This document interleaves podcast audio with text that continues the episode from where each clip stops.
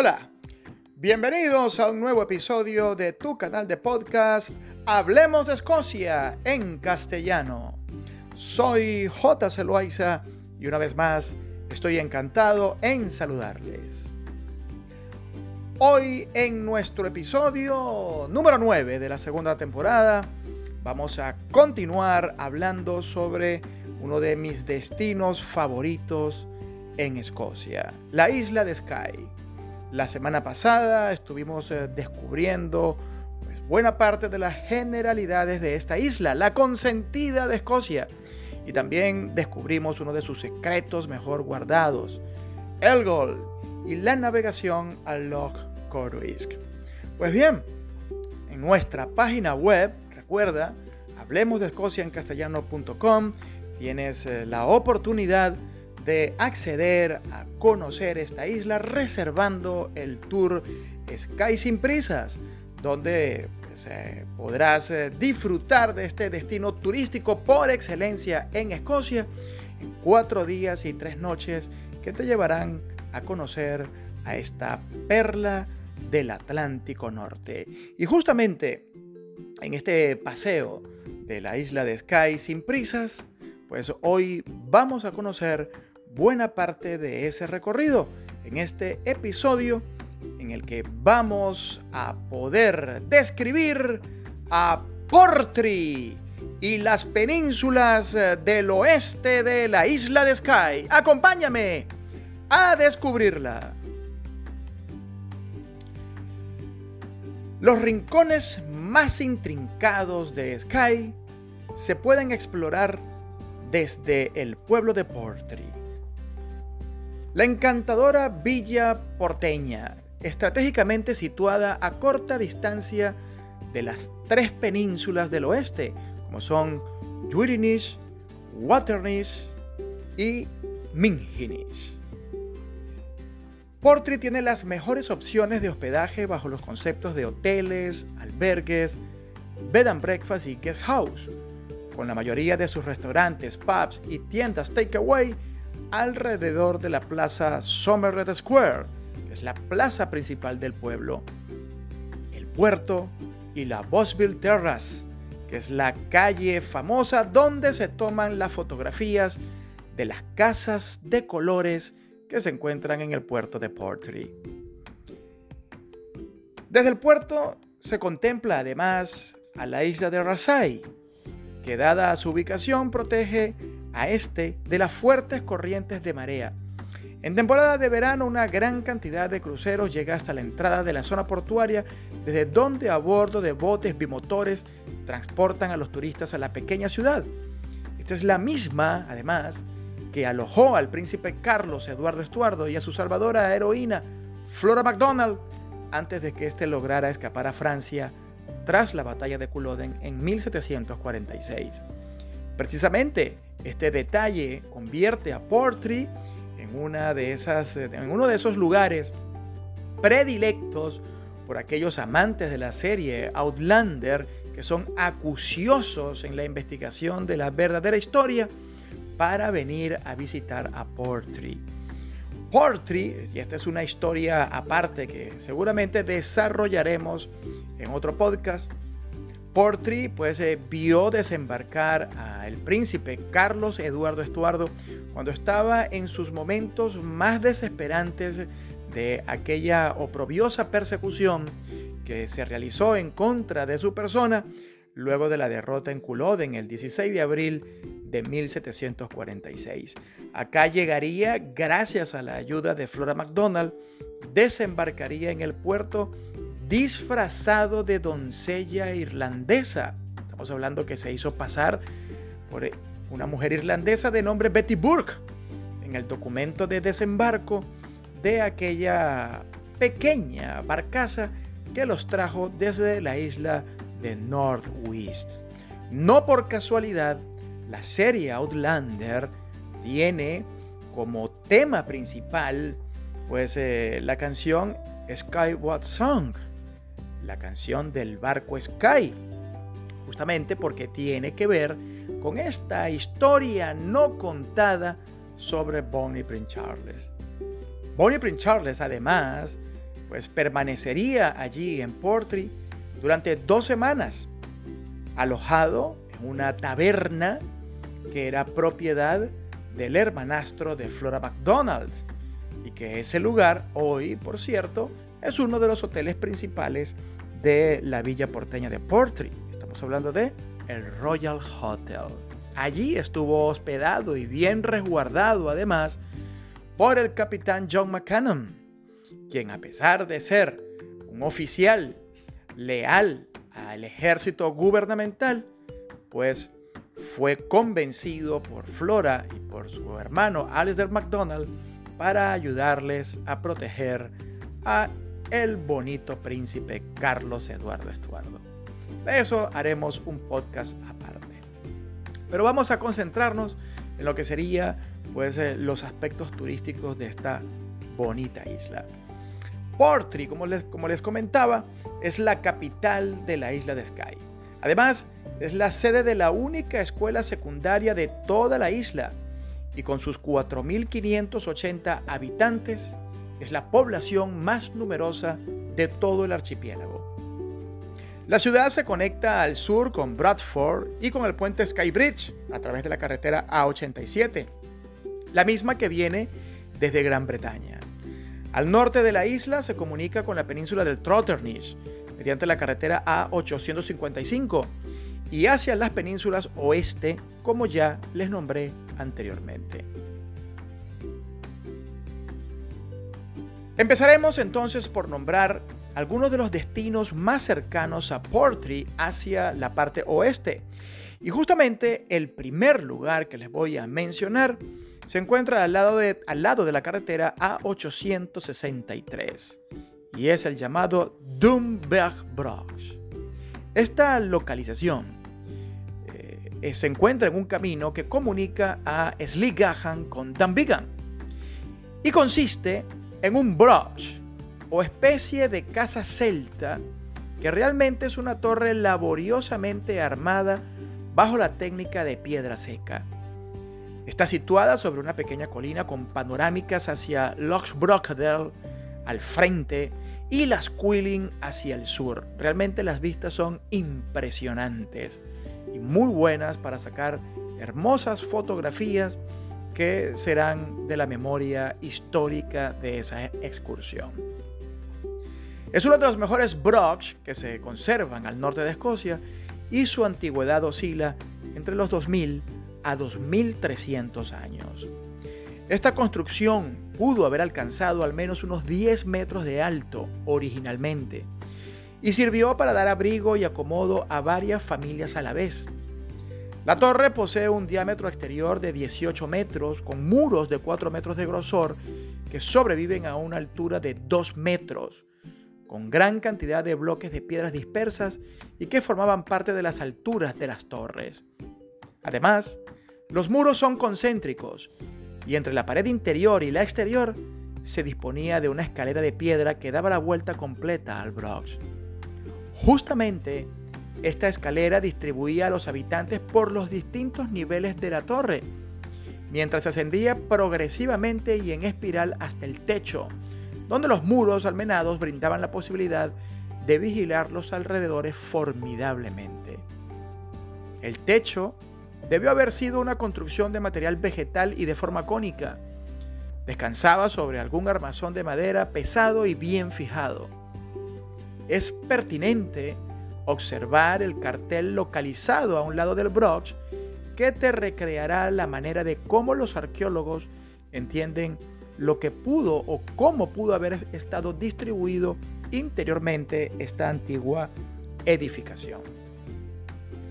El broch fue excavado a finales de la década de 1920 con hallazgos de una gran cantidad de utensilios varios, entre cerámicas, vidrios, aros de oro, utensilios realizados en piedra y hueso, objetos de bronce y monedas con acuñamientos de reyes como Jacobo VI, Jorge II y Jorge III. Esta es una clara evidencia que indica que el Broch pudo haber tenido algún uso no residencial por lo menos hasta el siglo XVIII. Llegar al Broch implica una pequeña caminata desde el aparcamiento dispuesto para los visitantes. Que está ubicado al pie de la carretera A863, la misma carretera que comunica a Sligahan con Danvigan. Desde este lugar, desde el aparcamiento, puedes caminar hasta el Broch.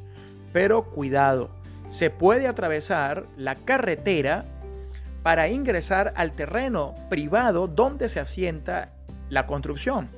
Pero por favor, hay que hacerlo con cuidado ya que los coches suelen ir a velocidades de hasta 60 millas por hora en esa vía. Y si no eres británico, entonces es importante que recuerdes que los coches vienen en sentido contrario a lo que estás acostumbrado. Esto es importantísimo. La caminata se desarrolla una vez ingreses al terreno privado donde está el broch. La caminata se desarrolla por un camino de terreno de piedra, brezo y helechos. Es un tramo un poco accidentado. Normalmente suele estar húmedo y lleno de lodo. Hay ovejas viviendo en semi-libertad que te mirarán con mucho sigilo. Por ello, es importante cerrar la puerta de la granja que brinda acceso para evitar que éstas salgan a la carretera. Importante. El trayecto es de aproximadamente 300 metros y se completa en unos 5 o 6 minutos. Además, la entrada es gratuita y está abierta todo el año. Esto es un lujo visitar esta construcción tan antigua. Como recomendaciones importantes, pues eh, una vez estés aproximándote al Broch, no escales el pedregoso camino del norte de la colina para llegar al mismo. Mejor rodea la colina por completo y en el lado sureste, que está oculta a tu visión cuando te vas aproximando al Broch, allí tendrás un acceso de subida mucho más amable. El riesgo de resbalar, caerte y golpearte en esa escalada muy sinuosa estará siempre latente, por lo que es necesario que uses un calzado acorde para terreno encharcado y asegúrate de pisar firme. No olvides la cámara fotográfica porque lo lamentarás enormemente cuando estés encima del broch. Acercarse a este sitio con velocidades de viento superior a 30 km por hora puede resultar tedioso y poco grato. Esto es importante tenerlo en cuenta al momento de planificar la visita al Broch, la velocidad del viento. Luego de visitar el Broch, continuaremos al punto más occidental de la isla y que se encuentra además en la península oeste conocida con el nombre de Duirinish. Nos espera un destino de los más populares entre todos los que se encuentran en la isla de Skye. Estamos hablando de Nice Point. Sus formaciones rocosas de basalto son muy semejantes a los Giant Skyways en Irlanda del Norte, por lo que algunos entendidos afirman que esta calzada se extiende bajo el mar y enlaza con Escocia en este punto. Se trata de un cabo que se extiende aguas adentro del Moon Bay, con una serie de poderosos acantilados que se han convertido en santuario de anidación de aves marinas durante los meses de verano. En la punta del cabo se erige un faro propiedad de The Northern Lighthouse Board, construido en el año de 1909 por David Alan Stevenson y automatizado por completo desde el año de 1990. Hoy día es operado directamente desde la ciudad de Edimburgo. Lo que promete Nash Point al viajero son unas alucinantes vistas escénicas de todo el paisaje marino y geológico circundante, con el imponente Waterstein Head al este de la bahía. Ese es un impresionante peñasco de basalto parecido a la proa de un barco, que llega a alcanzar 296 metros de elevación y una continuidad de acantilados más bajos que se proyectan hacia el sur. Al frente de Nice Point se encuentran las islas exteriores de Northwest, Pembecula y Southwest, apreciables claramente a lo lejos en un día de cielo despejado y sin bruma oceánica. Llegar a este punto de Nice Point implica una conducción por carretera tipo single track desde el empalme con la vía A863, la misma que traíamos al visitar al Doomberg Broch.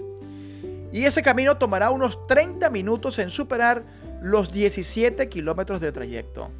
El camino es rural y muy bonito, con diversas vistas sobre el lago marino Lochs Bigan. Debes tener en cuenta no superar los límites de velocidad. La carretera se hace angosta, sinuosa y con dispersión de ovejas caminando por la calzada. Sé cuidadoso con las señales que te indican el recorrido, ya que hay varios empalmes a pueblos cercanos. En lo particular, recomiendo no hacer este trayecto con un vehículo superior a 8 metros de longitud, pues puede suponer un riesgo de colisionar o salirte de la carretera. Disfrutar del Nest Point puede hacerse de dos maneras convencionales y esto dependerá además del tiempo que disponga para tus visitas y de tu disposición física y la de tus acompañantes. Las dos opciones son ideales para aquellos que quieran contemplar el atardecer, una de las principales razones para acercarse a este fabuloso destino. La primera es la visita más larga. Pasa por bajar el sendero desde el aparcamiento y hacer la ruta pedestre hasta el faro. Esta ruta es la única que existe en el lugar, por lo que la misma cantidad de escalones que descenderás son los mismos que deberás subir al regreso. La ruta suma una distancia de 2.250 metros en viaje de ida por vuelta y te tomará al menos unos 50 minutos en completarla sin tomar en cuenta el tiempo tomado para, para disfrutar del paseo, de las preciosas vistas hacia el océano, los acantilados y las panorámicas desde el faro, esto significa que debes disponer al menos de una hora y 30 minutos para esta visita en modalidad larga. Si por el contrario no deseas bajar hasta el faro, pero quieres llevarte la fotografía que usan para promocionar al sitio por internet, entonces, al llegar a la, a la pequeña cafetería junto al aparcamiento, rodéala y sigue hacia su derecha inmediatamente te conseguirás un camino que te lleva a bordear el desfiladero en rumbo hacia el mirador que te interesa. El sendero es silvestre y puede estar enlodazado. Asegúrate de usar el calzado idóneo para esta actividad. El recorrido te tomará entre 7 u 8 minutos en superar unos 350 metros de distancia hasta que alcances a ver al cabo de Nace Point y al faro con total claridad. Nice Point también es muy popular en primavera y verano para la observación de la fauna marina, sobre todo en la ruta más larga, ya que desde allí se puede contemplar a las marsopas, ballenas de mink, tiburones peregrinos y delfines. También las vistas de la fauna incluye a las aves marinas que anidan en los acantilados, con especies entre las que se encuentran las alcas, araos, gaviotas comunes, cormoranes, alcatraces, y ostreros. Además, desde las rocas adyacentes al faro se pueden pescar abadejos. Recomendaciones importantes. Antes de disponerte a viajar, revisa si la velocidad del viento es superior a 30 km por hora, pues en tal caso puede resultar poco agradable y a su vez peligroso. Si te decantas por la ruta de caminata larga hasta el faro, es prudente guardar la distancia de seguridad al acercarte a los acantilados. Hasta en los días de sol radiante puedes ser sorprendido por una ráfaga de, viento que te pueda poner en aprietos. También es pertinente vigilar a los niños y mantén a tus mascotas bien aseguradas. Después de Nest Point, el programa, el programa de viaje se dirige un poco más hacia el norte, para cambiar de península. Dejaremos el Duirinish para explorar la península de Waternish. Te acercarás, para mi criterio, hasta la playa más hermosa de la isla, Clygan Coral Beach. Si hasta ahora solo has visto playas salvajes rocosas en Escocia y estás desesperado por encontrarte con algo diferente, no te preocupes porque lo que buscas se llama Clygan Coral Beach. Te sorprenderá esta larga playa de arenas blancas que realmente no es el resultado de la trituración, o mejor dicho, es el resultado de la trituración de corales como su nombre invita a creer. Perdón, corrijo, las arenas blancas no es el resultado de la trituración de corales como su nombre invita a, creer, sino realmente de la trituración de los esqueletos de algas coralinas rojas conocidas por el nombre de Merle y que anteriormente fueron muy prolíficas en la isla ubicada frente a la playa. Esa isla es llamada Lampai.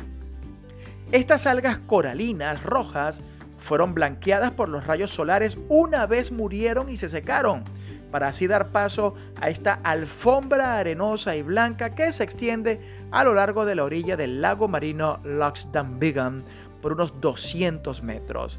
Es un paseo ideal para caminar en familia, relajarse, disfrutar de la brisa marina, del paisaje, hacer un picnic y en un día de 28 grados centígrados en el mes de julio, que los hay, darse una buena remojada, aunque sea de 5 minutos. La playa está ubicada al final de una carretera tipo single track, conocida como Lockside. Esta carretera nace en la población de Dunvegan, justo en el empalme de las carreteras A850 y A863. Esta angosta carretera se dirige hacia la entrada principal del castillo de Dunvegan, pero una vez allí debe seguir el camino hacia adelante. Al continuar, la vía será más estrecha hasta que llegues al final de esta, marcado por un pequeño aparcamiento que suele llenarse con frecuencia durante la temporada alta. Desde el castillo de Dunvegan hasta el aparcamiento de Coral Beach, la calzada no es apta para buses ni autocaravanas con medidas que sobrepasen los 6 metros de largo, por lo que es conveniente aparcar en el estacionamiento del castillo y continuar la ruta a pie si dispones de tiempo para el paseo. Desde el aparcamiento del castillo al aparcamiento de la playa te encontrarás con un recorrido de 5 kilómetros y medio de, de distancia, lo que podría tomarte alrededor de una hora en completar con paso ligero.